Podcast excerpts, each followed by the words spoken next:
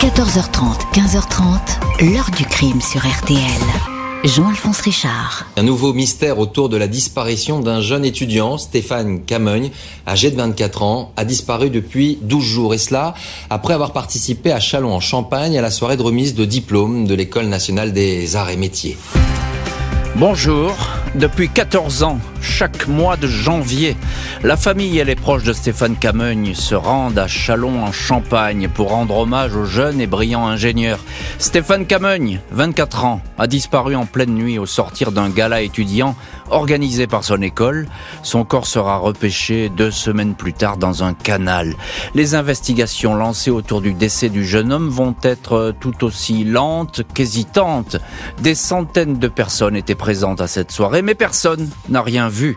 Pendant des semaines, la mort de Stéphane Camogne va être considérée comme accidentelle. Il va falloir toute la détermination de ses parents pour qu'un tout autre scénario se dessine, celui d'une agression, d'une violence extrême perpétrée à la faveur d'une nuit sans témoin.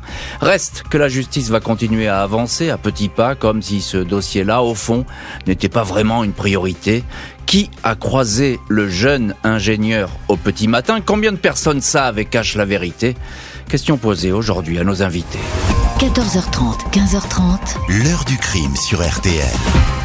Dans l'heure du crime aujourd'hui, l'affaire Stéphane Camogne. À l'hiver 2008, ce jeune ingénieur fraîchement diplômé, promis à un bel avenir, disparaît soudainement à la sortie du gala de son école. Il n'est pas allé très loin, mais il va falloir bien du temps pour le retrouver.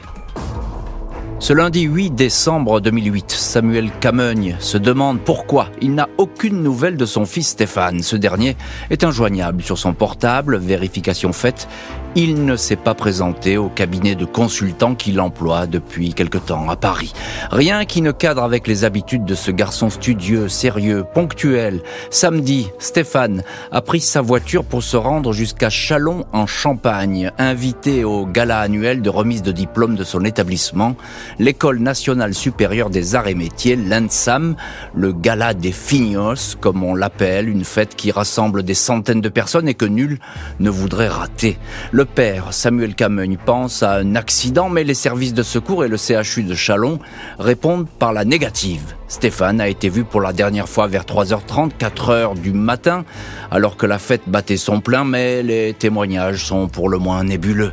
Le père de l'étudiant se rend sur place afin de déclarer la disparition de Stéphane au commissariat. On lui fait remarquer que ce signalement est prématuré. L'intéressé étant majeur, il est susceptible de réapparaître dans les heures qui suivent.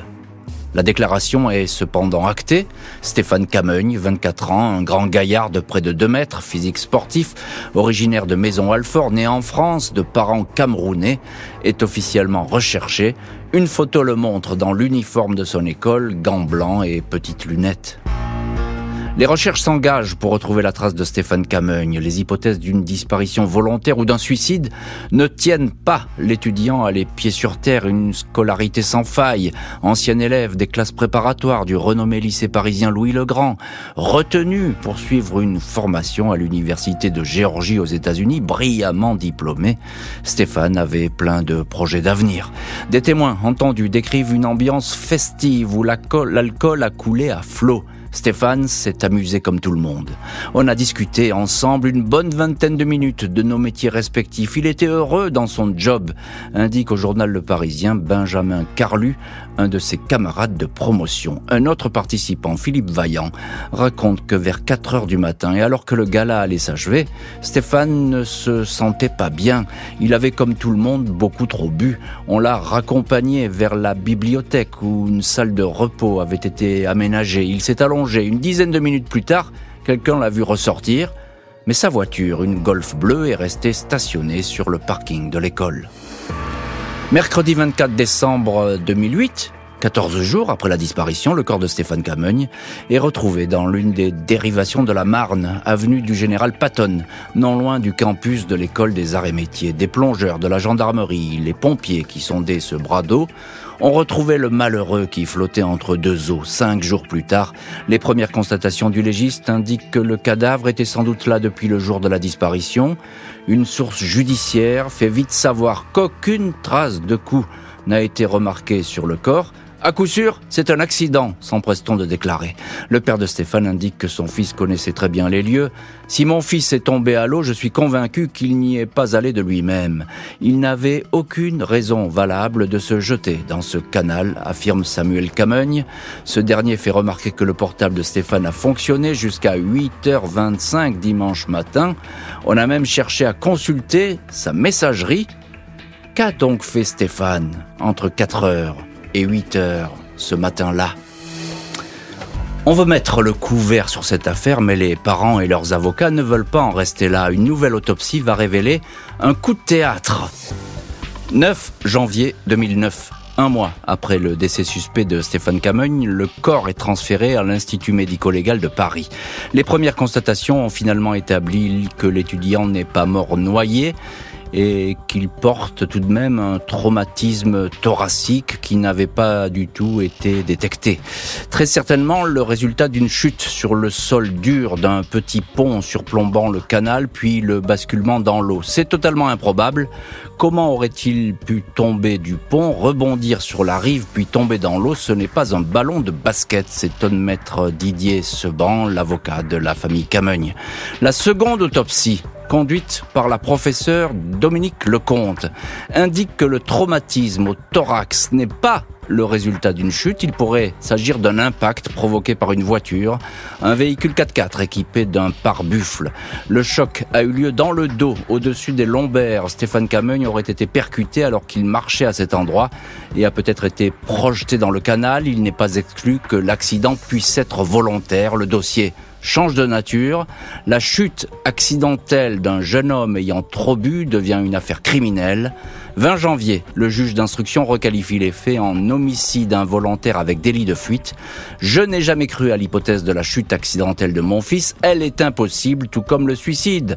On a perdu beaucoup de temps dans cette enquête, déplore Samuel Camogne.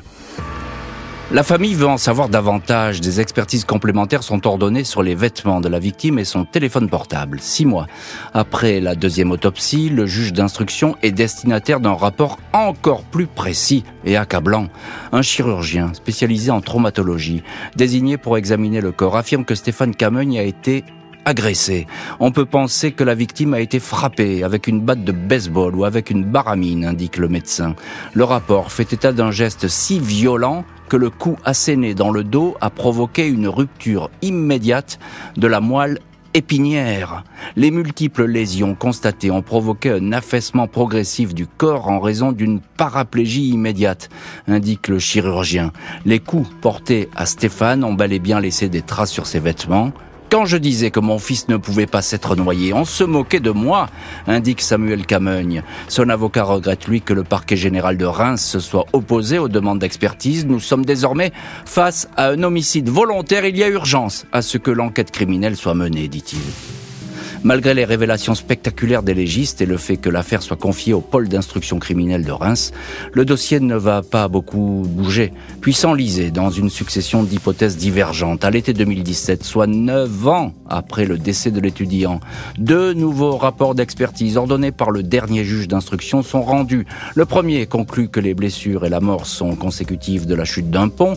Le deuxième reprend le scénario d'une voiture qui aurait roulé sur le corps du jeune homme, lequel aurait été projeté dans l'eau, de quoi faire revenir les investigations à leur point de départ, des rapports aux avis contraires qui plongent la famille de la victime dans la plus grande perplexité.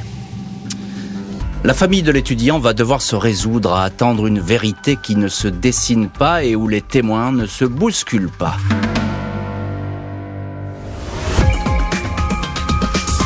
Circuler, il n'y a rien à voir, mais euh, il y a quand même un gamin qui a perdu la vie dans l'histoire. Quelle que soit la façon dont il a perdu la vie, ça reste en lien avec l'école, ça reste en lien avec cette soirée, ça reste en lien avec le fait qu'il soit à Chalon à ce moment-là. On a l'impression que cette, cette école se referme.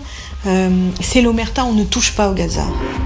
Les enquêteurs ont interrogé plusieurs camarades de Stéphane Camogne, présents à la soirée organisée à l'École nationale supérieure des arts et métiers dans la nuit du 7 au 8 janvier 2008. Un témoignage évoque le comportement de l'étudiant qui, après s'être reposé dans la bibliothèque, se serait disputé avec les vigiles vers 4 heures du matin. Deux de ces hommes auraient fini par l'emploigner et le conduire hors de l'établissement. Ce témoin ne fait pas état de violence manifeste ou de coups, reste que le père de Stéphane, Samuel Camogne, n'a cessé de s'interroger sur cet épisode qui ressemble à une altercation. On l'a vu se disputer et se faire sortir Manu Militari, indique le père. Selon lui, les vérifications n'auraient pas été suffisamment poussées. La société de surveillance employée pour la soirée de gala n'avait, semble-t-il, pas très bonne réputation. Elle avait d'ailleurs cessé toute activité dans les semaines suivant le drame. Une autre piste pourrait être euh, celle d'un différend surgi entre l'étudiant et un individu n'appartenant pas à l'école, mais qui aurait pu se glisser dans la fête, une habitude lors de ces soirées de gala, où il est bien difficile de filtrer les entrées et les sorties. En 2013, soit cinq ans après la mort de Stéphane Camogne, un élève ingénieur sera tué dans une bagarre lors d'une même soirée de gala, mort sous les coups d'un jeune homme n'appartenant pas à l'école. La famille et l'avocat regrette de trop rares témoignages malgré le grand nombre de personnes présentes au gala. Quelqu'un a sûrement vu quelque chose ce soir-là et n'a jamais rien dit, sans doute pour ne pas s'attirer d'ennui, estiment les proches de la victime. C'est essentiel pour nous que les Gazars, le surnom des élèves ingénieurs des arts et métiers, que ces Gazars parlent car il n'est jamais trop tard. Le dossier Stéphane Camogne, ouvert il y a 14 ans, aurait pu très bien rejoindre le pôle judiciaire de Nanterre, dédié aux affaires non résolues. Il reste pour le moment au sein du pôle criminel du tribunal de Reims. Après toutes ces années, la famille de l'élève ingénieur continue à faire le siège des enquêteurs, même si aucune information nouvelle n'a été enregistrée. Les parents et leurs avocats souhaitent que de nouveaux actes et expertises soient menés. L'ancien gendarme Olivier Legal, qui a rejoint le cabinet de maître Didier Seban, a commencé à décortiquer le dossier de Chalon en Champagne, selon lui, ainsi qu'il expliquait au site d'information Les Jours, la police scientifique doit être à nouveau sollicitée sur les vêtements, les effets personnels de la victime. Le travail mériterait d'être refait, indiquait-il. On peut trouver là où on ne trouvait pas à l'époque, ou chercher là quand on n'a pas cherché. Samuel Camogne, le père de Stéphane, regrette l'absence d'informations en provenance des juges d'instruction successifs. Je n'ai jamais réussi à avoir de rendez-vous avec le nouveau juge, je ne suis informé de rien du tout, indiquait-il en 2020 au journal L'Union de Reims. Il déplorait notamment que la téléphonie n'ait pas été exploitée. Depuis 2009, chaque année au mois de janvier, les proches et les amis de Stéphane Camogne viennent se recueillir à Châlons-en-Champagne, sur les lieux où l'étudiant a perdu la vie. Le petit groupe se rend généralement sur les bords du canal, avenue du Général Patton, à l'endroit où le corps a été retrouvé. Ne pas savoir rend notre vie bien plus difficile. Nous avons besoin de comprendre ce qui s'est passé, savoir comment est parti notre fils, font savoir le père et la mère de Stéphane. Dès le début, les parents avaient compris que quelque chose d'anormal s'était produit. On essaie de vivre avec, en espérant que quelqu'un dira un jour la vérité. Confié Samuel Camogne. L'heure du crime, présenté par Jean-Alphonse Richard sur RTL.